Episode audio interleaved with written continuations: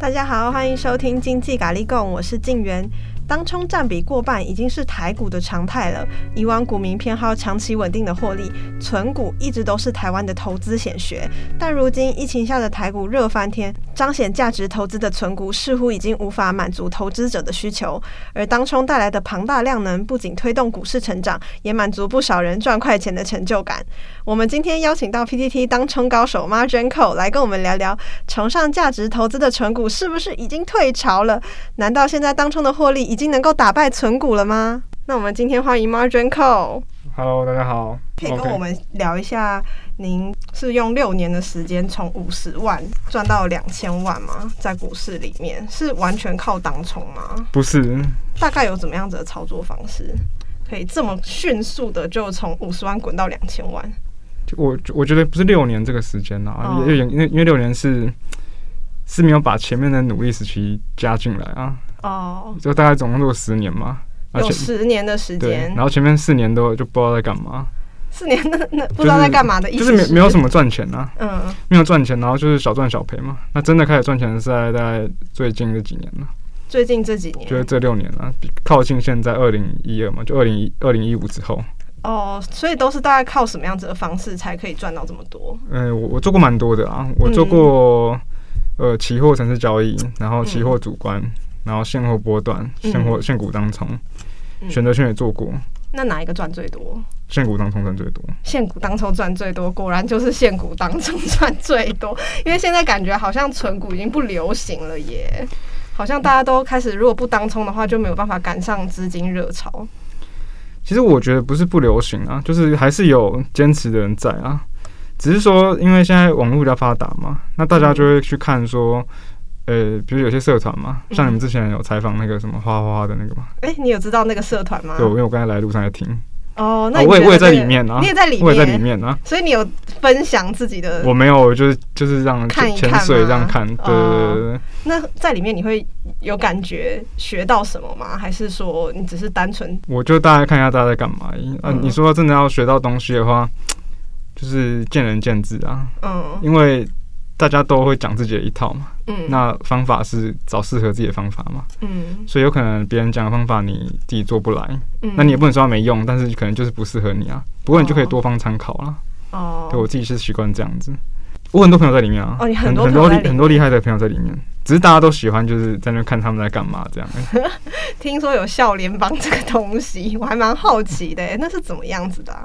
这个就是其实这个一开始是闹着玩啊。嗯，就大家就几个好朋友，因为知道原本有虎尾帮这种东西嘛。那，对我们来讲，就什么虎尾帮、嘉义他们来、嘉义帮他们来讲的话，我们都觉得是前辈啦，嗯，就是比较老一派。当然，他们现在有新生代出来啊，那大家都很厉害。那我们当然就想说，就是能学就学嘛。那少年帮这个东西，就是说大家年轻人这样聚在一起，然后做股票啊，有人讨论，然后彼此这样讨论可以互相成长。嗯，然后我们那时候就有拉一个群组，原本大概只有。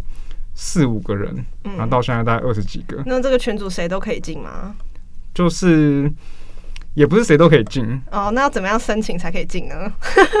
其实我们现在也没有一个说申请的标准是什么，说因为其实很多人在问说他想要加入什么。嗯。但就我原则上，我们就希望以就是你真的有在做交易的人，会不会有限制？说你一定交易要多少金额，你才有办法进这个社团？还要看你的对账单什么的，一切都要。我们当时在成立这个，我们就不是随便闹着玩的，不是说真的啊定定一个什么什么什么帮规之类，没有这样啊。就一开始的时候，大家就想说，反正你有做交易就可以，但是你进来要尽量发多发言，就是别不是说你进来之后，然后就在那看大家在干嘛，是要有帮助的发言吗？就是至少你是在认真做这件事情的人哦，因为有很多人是他半吊子嘛，就可能还有其他的工作，所以他就。可能股票只是 maybe 他生活的百分之二十、百分之三十，那我们可能就比较不希望。我们希望是全心全意投入做这件事情，然后都在里面，然后同时是有一个宗旨嘛，笑脸就是年轻的意思啊，笑脸那年轻人的意思嘛，所以就是年轻人在里面居多。可是专职操盘这一点好像。也可以是上班一样的工作，对吗？就是也不一定是自己要做的，还是有办法可以领薪水的。但是为什么你还是决定就是完全要靠自己这样子？我觉得有没有专职这件事情，就是取决于个人呐。嗯，那当然，因为我们我们做专职的意思就代表说，我们其他我们没有在做其他正职的工作，我们没有领别人的薪水嘛？嗯、那是不想要过领薪水的日子吗？还是说你已经到达了财富自由的地步，就无所谓，不需要这样子？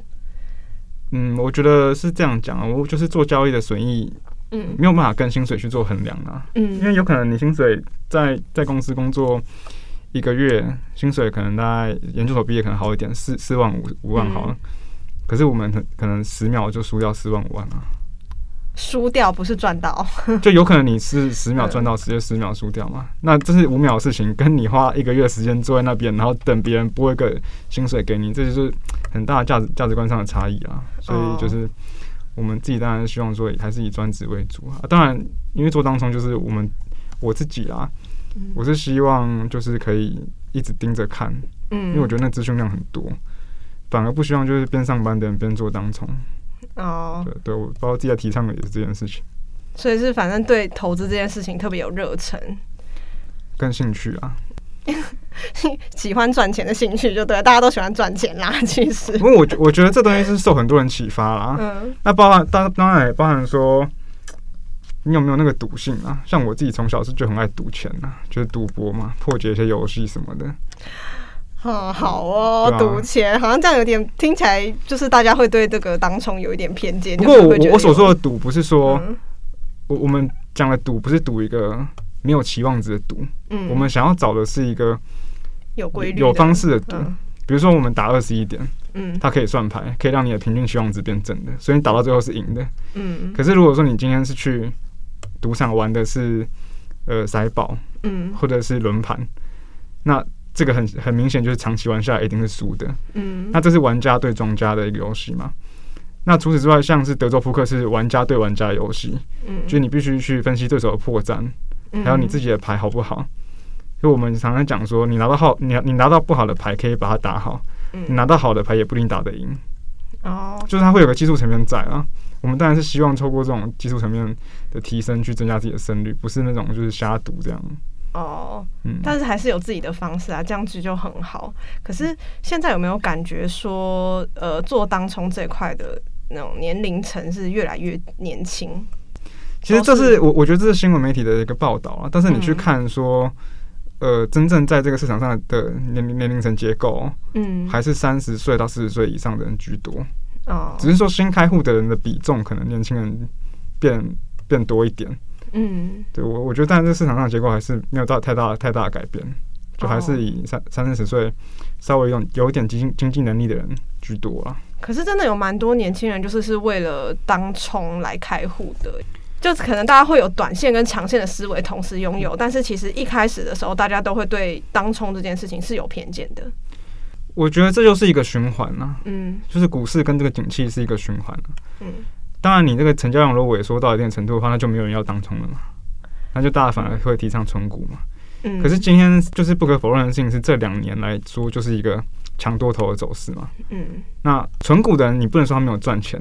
如果你从以前就开始存，其实你现在也赚很多钱，因为你存的你存的金控股可能都翻一两倍。嗯。对不对？所以我觉得这是一个循环，不是说当然最近可能行情好，大家进来当中，觉得说啊赚这个快钱或者是怎么样的，这这是一定必然的啊。因为你你想，你如果在上班，旁边有一个人跟你说：“哎、欸，我今天当冲赚一万块。”那你你怎么想？你想，你怎么你就想说：“啊，那你怎么赚？好，听你讲话很容易。”那大家就喜欢这样跃跃欲试嘛。嗯。不过这东西是我刚才讲的是循环，它就是过一段时间之后又会掉下来。因为我们讲的当冲是这一波，我说强多头是你只要买了开盘买的时候，尾盘卖，几乎都在赚钱。你就算不停损。近期好像嗯，就有一点难讲了。最近的那个走势，对，所以我说这是一个循环，意思就是说，以前他们就是在这一一年半以来或两年以来，你只要开盘买，尾盘卖，嗯，选到强势股，比如说像航运股、钢铁股这些，嗯，基本上都会赚钱。那大家就觉得说啊，赚钱好容易。对啊，其实所以不好意思说的，我也有小试一下。对，所以说就大家就喜欢说啊，就是这么简单。嗯，可是现在来讲，像这两天。今天是八月六号嘛，嗯，就这两天其实就不是这样子，包含那个航运股下来之后，你对它有什么样子的解读呢？以日日内来讲的话，是看它往哪一个方向走就往哪一个方向做了，嗯、我们是不预期行情的。可是它现在就是一下一下高一下低，没有办法预测它完全的走势啊。所以，变成说你进出的周期要缩短，就是要更短。对，要更短一点。要多短？持仓时间可能就五五秒到十秒都有可能。你怎么办得到？就是这么快速的 五秒到十秒？所以这就是我说的啊，因为你专职的，你才能盯在电脑前面去看这个细微的变化。哦，所以你们是完全就是坐在电脑前面，然后用电脑操作。对，如果说你今天用手机的话，嗯，你可能看到报价，对啊，你看到都不是完全的报价。嗯，真的来不及耶。对，所以我我们就是还是想说，做当中还是以专职为主啊。有时候是就是看那个 K 线嘛，你是看 K 线还是说你有什么看什么特别的指标？你是说当冲吗？对对，当冲。当冲来讲的话是完全不看指标啊，就是像那些大家讲的 K D R S I M A C D 是完全不看，或是五档。五档会看，嗯，主要是看三个东西啊，嗯，看分时走势，然后五档的挂单跟成交明细，嗯，就看这样而已。哦，那这样子的话胜率就很高了吗？如果都都有抓到？嗯，我觉得胜率这个问题是一个开放性的议题，因为它牵扯到你不同的做法嘛。比如说像上一个来宾，嗯。花花的那个版主，嗯，就是大家都对斌哥，他大家大家都说，呃，当中可以分成 trade 跟这个日内波，嗯，那当然 tick trade 的胜率就一定会比较高，嗯，可是日内波你胜率可能以我自己来讲的话，大概就是五十二 percent 而已，一半一半而已，嗯。可是我觉得胜率这个不是一个好的解释它这个策略好不好的一个方式。嗯，对。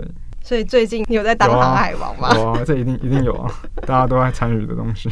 其实航海王这一波上来，大大部分赚到很多钱的人是是留仓赚到的啊，就是他们可能从二十块的时候就买了就抱着，然后再买再买再买，抱到大概一百一百两百这样子，这真的赚很多人真的赚很多钱。可是我自己当冲不会超过这些人的钱。我自己是没有啊，嗯，对我自己是没有，因为我是比较属于平均性的的那个负担嘛。那你说波段有没有赚到钱？没有，而且我还赔钱。好像不知道为什么，我每次只要采访到有人做波段，他们都跟我讲他们是赔钱的。到底波段是 多糟糕的一种操作方式？我觉得波段来讲，就是说不会不能说他这个方式糟糕啦，嗯，但就是说你切入的时间点可能会。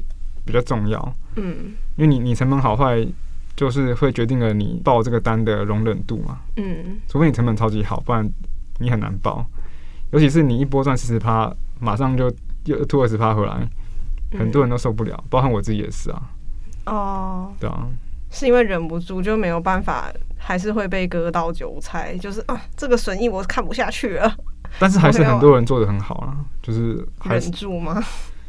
我觉得。波段做得好的有几个特质啊，嗯，就是一个行情上来的时候，背后都有它的故事。像航运这一波，就是缺柜塞港，嗯，然后加疫情的关系。那你有多相信你认为的这个故事，你爆单的信念就有多强，嗯。那这一波航运大家会赚很多钱，原因是因为它的故事很简单，嗯，就是运价涨，对，运价涨，嗯。像这一波 PTT 比较厉害的，他们是用。过去的可能本益比会去推估它的这个股价，嗯，那它就有推到一个目标价嘛。一开始喊长荣好像长荣还阳明好像喊到一百六，然后后来那个宏远正有发那个目标价，最近好像都喊到两百七嘛，嗯，对吧？所以我觉得是你有你有多相信这个背后的故事，你就可以抱多久。可是当当这个故事是别人告诉你，不是你自己分析的时候，你就会怕怕的。嗯，对。对，这是的确会发生的事情。对，就你会变得有点无所适从嘛。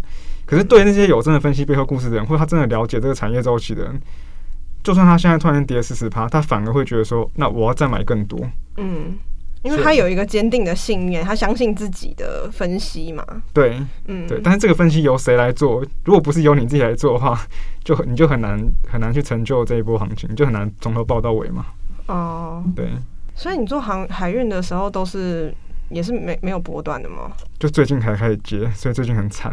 哈，最近，所以你是因为这一波高的，就是因为这一波上去它回档的幅度可以说这很小，除了年初那一波回档大概三十趴四十趴，嗯，比较有机会之外，之后它就是真的是一去不回头啊。包含它五六月的时候有那个零零五六纳入某一档航运股嘛。那个时候也有回，可是就是没有回很深。好不容易这次真的回到回到，大家都知道哪一档航运股啦，因为我那个时候就想说，嗯，这样好吗？对，所以好不容易这次真的回档比较深，然后想说，哎、欸，那我终于有机会上车，因为我不想追高嘛，嗯、就没想到它不是回档很深，是回档超级深。对，所以对，还是在买到了比较高的地方。对，所以这部航运是有受伤了。哦，嗯，所有的都只有当冲是赚的最多的嘛，所有投资方面。对，那哪一个方面是赔最惨的？赔最惨的哦。对啊，还是说就是刚刚提到的波段？嗯，我觉得这其实是平均啊。就如果说真的要说真的赚最多是当冲，赔最多也是当冲啊。赔最多也是当冲，那真的是个两面刃呢、欸。就是说，因为你你的部位如果全部都放在当冲的话，你自然其他的部位就不会太大嘛。所以赚最多赔最多一定是在同一种方式上嘛。嗯，就风险越高，你的获利就也就越高啊。可是不管怎么说，现在就是还是累积的资产有这么多嘛，就是两千多万了。这不不止，不止了，不止了，还还没有还没有到那个 财富自由到财富自由的地步。那财富自由这个是因人而异啊。哦，有些人两千万就财富自由，有些人可能觉得要二十亿。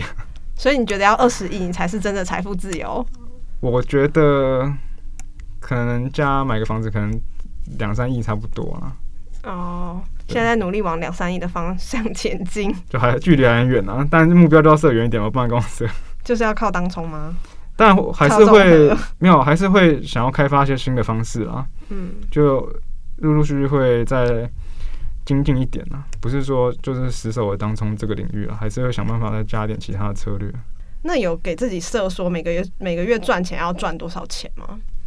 不会这样设，但是大部分会可能取个平均值，取个平均，就是你过你去滚动式的平均你自己的月报酬嘛。嗯，你如果发现说你过去。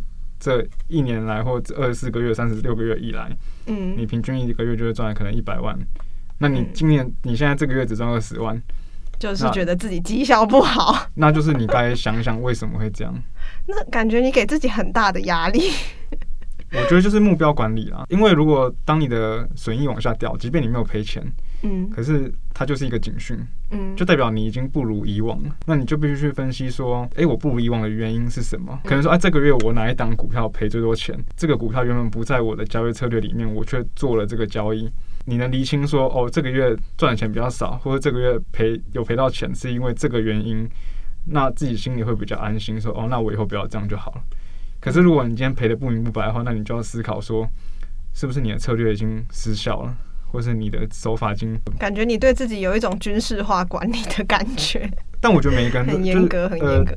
专职交易来讲，每一个人都应该是这样嘛。哦，就是包含我我所认识的一些朋友，他们也都是这样。真的哦，对，专职交易都是这样子。我看好像，嗯，可能是大家都。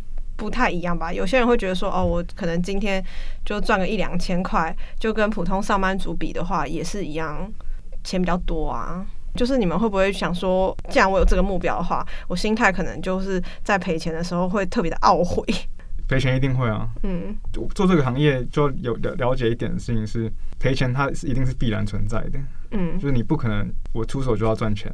就是我不想要赔钱，就是赔钱是这个游戏中的一部分啊。嗯，只是说你要思考的事情是，你是怎么赔掉这个钱的？嗯，你是因为不认输去凹单，然后逆势加码赔掉这笔钱，所以你会给自己一个总检讨，每天都要啊，每天都有一个检讨。嗯，就我们像我们讲的说，你做正确的动作也有可能赔钱，但是你做错误的动作也有可能赚钱。那这样怎么办呢？就是你不能用胜败去评论说你这个动作到底对不对？嗯，那就是你要每天去思考说，我今天赚的这一笔是我本来就应该赚的，是我运气好？嗯，那我今天赔的这笔是我因为我的比如说技巧不好，或者是我有什么样的失误赔这笔钱？嗯，那要怎么样避免以后不要再发生？对，这是每天都要去思考的。那这样子的话，就是不需要上班，也是蛮有上班的感觉。我我觉得不是说不需要上班啊，这是我的工作，就是说我我我的这个工作是为我自己负责。嗯，不是说啊，我上面有老板要盯我干嘛的。嗯，换个角度想，也可以说，我就是我自己的老板。不管怎么样，钱也是自己赚的啊。但就是说，你要更有责任感一点啊。所以你一开始的时候就有在当冲，就是刚开始操作的时候。有。就什么方法都会试啊，只是试到一个自己最合拍的方式，那就想办法强化它嘛。不一定要到外面上班，嗯，你可以靠自己的努力在其他方面去赚钱，嗯，你也可以不用被薪水约束住，嗯，就如果说你今天够有能力的话，你其实可以对自己负责。其实也以前就没什么想法啦，嗯，就但是我是本科系也没有错，嗯，只是就是说没有想过这么透彻，说啊，我想要自己出来做。我们以前就想说我可以做投资，然后去公司帮别人操盘，嗯，可能当个交易员，或者是好一点的，可能当个基金经理人这样子，嗯，当然是大家就是以职场来金融业职场来讲的话。可能很多人的目标嘛，那我也不例外嘛。嗯、可是后来来讲，就是说，其实帮自己做也没什么不好。那除了散户之外，是不是就是现在也是有很多大户在当冲嘛？那但是跟大户的话，就是资金是差距非常大的，就他们的手段啊，或者是他们操作方式可能更有经验，或者是他懂更多散户的心理，就比较容易。会输给他们。我觉得要先澄清一件事情是，大户不一定懂散户的心理。嗯，就是你看你要怎么定义大户的这个角色嘛。嗯、如果说你今天我我定义的大户是一个什么大地主，他就钱超级多这样子，但他本身没有什么市场经验。嗯，那你觉得他来做会因为他本身有钱而赢吗？那我们就先不讲就是大地主这种，我们讲真的有经验的那种的话。对，因为现在还蛮多，就是可能投信外资，如果他们做当冲的话，我觉得在这个市场上的每一个角色都有自己的优势啊。嗯，你说像投信，它的优势可能在于说，它底下有研究员，他可能研究员可以去 call 公司，嗯，call 公司之后可以从老板那边得到第一手的资讯，嗯，或者是他们可能接触新闻媒体是第一线的，嗯，那他们当然有这方面的优势。又或者讲的比较黑黑暗一点的，可能我一档一个投信，我一二三四档基金。我靠后面二三四去拉第一档基金的绩效也是有可能啊，嗯，那这是他们的优势。你说散户就没有散户的优势吗？哎、嗯，好想知道，等下散户的优势在哪里？散户的优势就在于说他的本金不不大，嗯，所以他要进出一档股票的时候可以很快。但如果说你今天本金真的超级大，你要买一档股票的话，除非你打的很散啊，就是你打了一一笔钱猜到什么一两百档股票去打，嗯，那你可能。我本来思考的方式是说，散户的优势是散户跟散户集结起来这样子。没有，我觉得这这是这是不可能的。嗯，因为大家都有私心嘛。你说，带我们散成立一个散户群组，然后大家一起买一张股票，把它买爆，就是之前那个 Game Shop 的。对，但是我觉得那个是阴错阳差。嗯，我觉得那个不算是真的说啊，大家集结在一起。嗯，其实你去看。那个事情真的有赚到钱的人多吗？就是散户也是会被坑杀，散户杀散户。我我就问你嘛，假设我们今天两个讲好，嗯、我们要去买一档股票，嗯、那谁要先卖？一定是一窝蜂买了，一窝蜂把它卖下来嘛，嗯、对不对？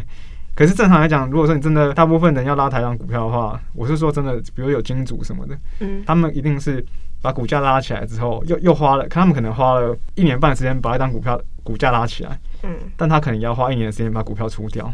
可是散户大家都。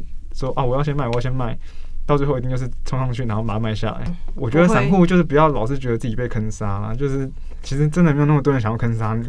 哦，好吧，这就是我的韭菜心理。没有，就那我大部分人普遍的认知都是这样嘛。嗯。可是其实散户的优势真的，我觉得不要觉得说自己都处于在一个劣势啊。嗯。就像我讲，你要进出一张股票很容易嘛，因为你的资金小嘛。嗯。那你如果说今天资金一大，你要思考的事情可能就就比较多一点，嗯，对。那如果是对那种新手当冲的朋友的话，会建议他们一开始怎么操作呢？我觉得就多看，嗯，多看别人怎么做，然后不要急着就下去做这样。多看别人怎么做，意思就是说加各种社团，然后对啊，对啊，对啊，或者是看有什么看一些书之类的。不管有，我应该这样讲说，如果说你今天真的是新手的话，那你就要当一个海绵嘛。任何事情你都可以吸收嘛，不管先不管说，告诉你这件事情他到底会不会赚，嗯，但我觉得就算这个人不会赚，他十句十句话里面也有一句话你听得下去，就值得你听啊，嗯，所以我觉得就是反正就多看，然后你不要太太觉得说啊某一个人跟你讲说，当中就是要这样，所以你就被他绑，就是你的思考就要绑架说哦当中就是要这样子，不然其他的都不是招。嗯、其实当中的做法就很很多种，就是不一定只局限于某一种啊。所以新手的话就多看，哦、多看书。哦，那就是如果是以你来说的话，你一开始当冲的时候是什么样子的操作方式呢？这个应该是一开始的时候就直接买一大堆电脑，然后看很多档这样子吗？那这个切入点很很多啦，因为我一开始说我是做期货，我是做期货出来的，嗯，那期货的时候就是做当冲嘛，做台子期就是做当冲嘛，嗯，然后那时候也是有跟别人学嘛，那别人就我看过真的会赚钱的人，就是他们在进出这个当中的时候，他不是说啊我买了之后马上卖，嗯，他就告诉我说啊，当行情来的时候你要抱得够久。哦就你不要急着说啊，有赚我马上就要卖了这样子。嗯，就你可能等了一个月，你就是等这一两天而已。你这一两天真的发生的时候，你却一下就就出场了，那这是有问题的。我因为我以前在那个期货经营部实习，那那时候我旁边坐了一个就是做主观当冲的人。嗯，那有一次他就跟我说，因为我是实习，所以我部位比较小，部位大概一百万台币而已。嗯，那他的部位大概好像加海外期货大概一千两百万。他年纪跟我差不多。然后他是正职，嗯，他有一次就跟我说：“哎、欸，我我要去我要去大便，你帮我看一下电脑。”对，然后我就说：“哦，好啊。”然后说：“怎么看？”他说：“反正你先，他就叫我过去看。”然后我那时候看他账上大概就赚了七八十万，嗯，大概十一点左右赚七八十万，嗯，然后部位忘记我具体忘记几口，可能三百口小台啦，嗯，嗯，然后他就跟我说：“我可能会大大个五六分钟啊。”啊，你就帮我看。可是他也很信任你诶。没有，他就说，他就说这个盘一定就是这样了。嗯，这个盘基本没有什么问题。然后他就说，你每每每到每一分钟的第五十五秒，因为我们都有开那个那个那个时钟嘛，电子时钟嘛。他说，你只要到每一每一每一分钟的五十五秒，你就帮我点一下。那点一下意思就是说，我现在买了三百口嘛，我一次就加五口，所以等于说我每一分钟加五口。然后从那次之后，他说让我去大便，我说好。然后他去回来大概六七分钟，哎，他还蛮快的。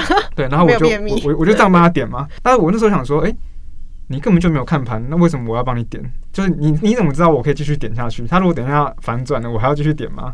嗯，就他就跟我说，我的策略就是抓这种趋势一来，我要吃吃到满的这种策略。那他怎么知道这个趋势呢？都是看技术分析？他可能是看，我在想。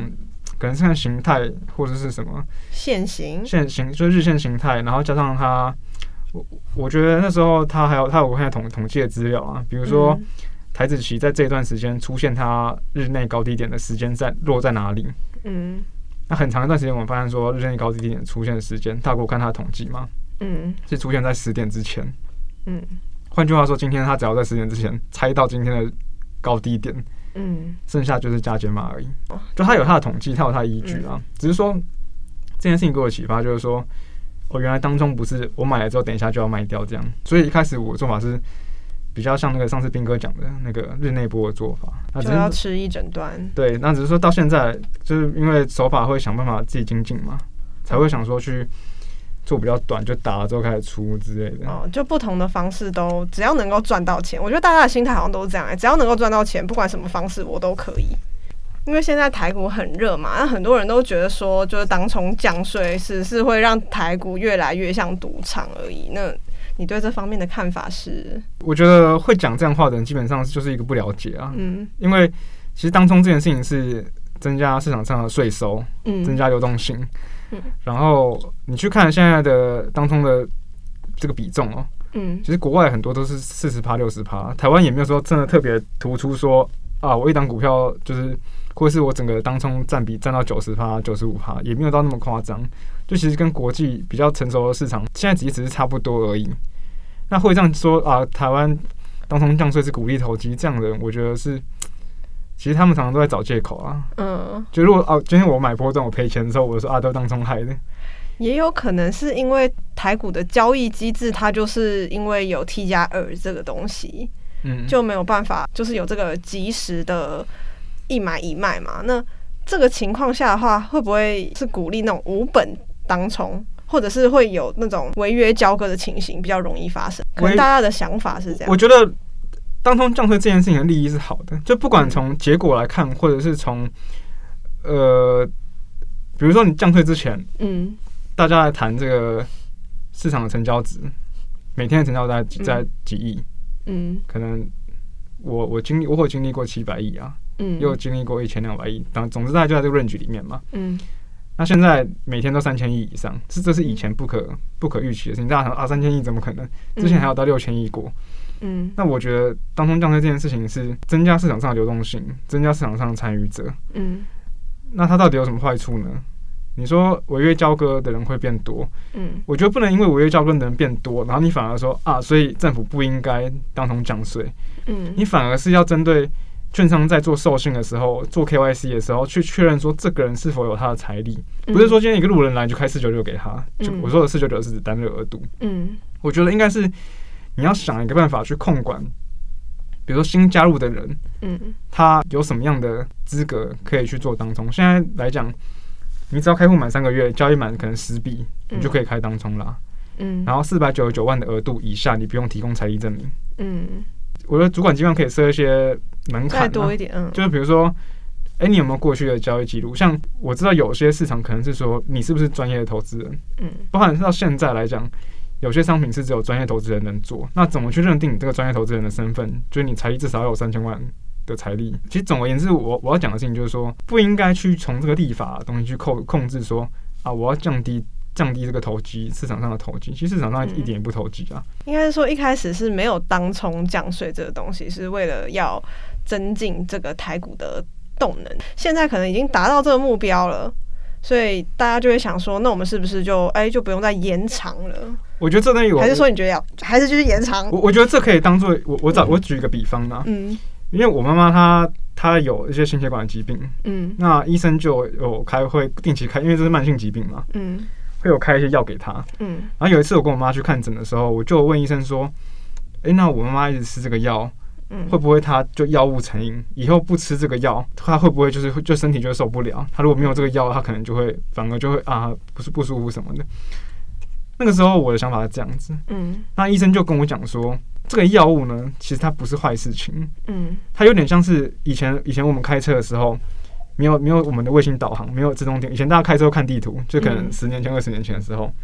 那现在科技进步，我这个药给你，就有点像帮你车子装了一些自动巡航、自动跟车，它是辅助你的生活，就是辅助这个病人的生活，让他整整体的生活水准可以提高。嗯，不是说我我不吃这个东西，就好像说我我一定需要这个东西。嗯，就是它是一个佐辅佐你生活的一个佐剂。那我就跟当冲降税这件事情来讲，是就会有点相似。嗯，就当时台股快死掉的时候，然后大家就想，我是忘记是谁提出当当冲降税这个做法了。嗯，那那时候提出来之后，其实效果是好，到现在来看效果是好的。那今天效果，大家说，哎，那我们现在这个病人好不容易好起来了，然后就说，哎，我现在不要给你吃药了，因为你太亢奋了。哦。就其实你去看很多国家，甚至也没有正正交税这个事情啊。嗯。但当然，有些人说他们收的是正所税，台湾没有，台湾有名义上的正所税，但是没有实质上的税收，可能是就是我觉得这个这个这可以再去去权衡取舍啦。那我自己，比如说你问我看法的话，我觉得干脆不要缴税就好，就是不要去区隔说我们今天买波段的人是千分之三，当中的人是千分之一点五。嗯，不是把一个一个地方一个地方提高，你是你会为为什么不试着把我做波段的人也降成一点五趴看看呢？这样就不会 这样就不会有鼓励投机的问题嘛？因为我一视同仁嘛。嗯，那政府可能担心说啊，那我这样税收会变少。可是你去看当中降税，当时的人就觉得说，哎、欸，当中降税税收可能少一半，就当中的部分。嗯，可是其实它带来的效益是交易税大增啊，开户人数暴增啊。所以我我自己觉得会讲当中是鼓励投机这个事情是是。不了解啊，出自于不了解啊。嗯、那我们今天谢谢 Margin Call 跟我们分享这么多股市里面的每一角，谢谢，谢谢大家，感谢大家的收听。如果有任何问题以及建议或想跟我们聊聊，请不要客气，来信告知我们。喜欢我们的话，不要忘了到 Apple Podcast 帮我们评分五颗星。那我们下集再见喽，拜拜。以上内容仅供参考，不代表投资建议。投资人投资时要审慎哦。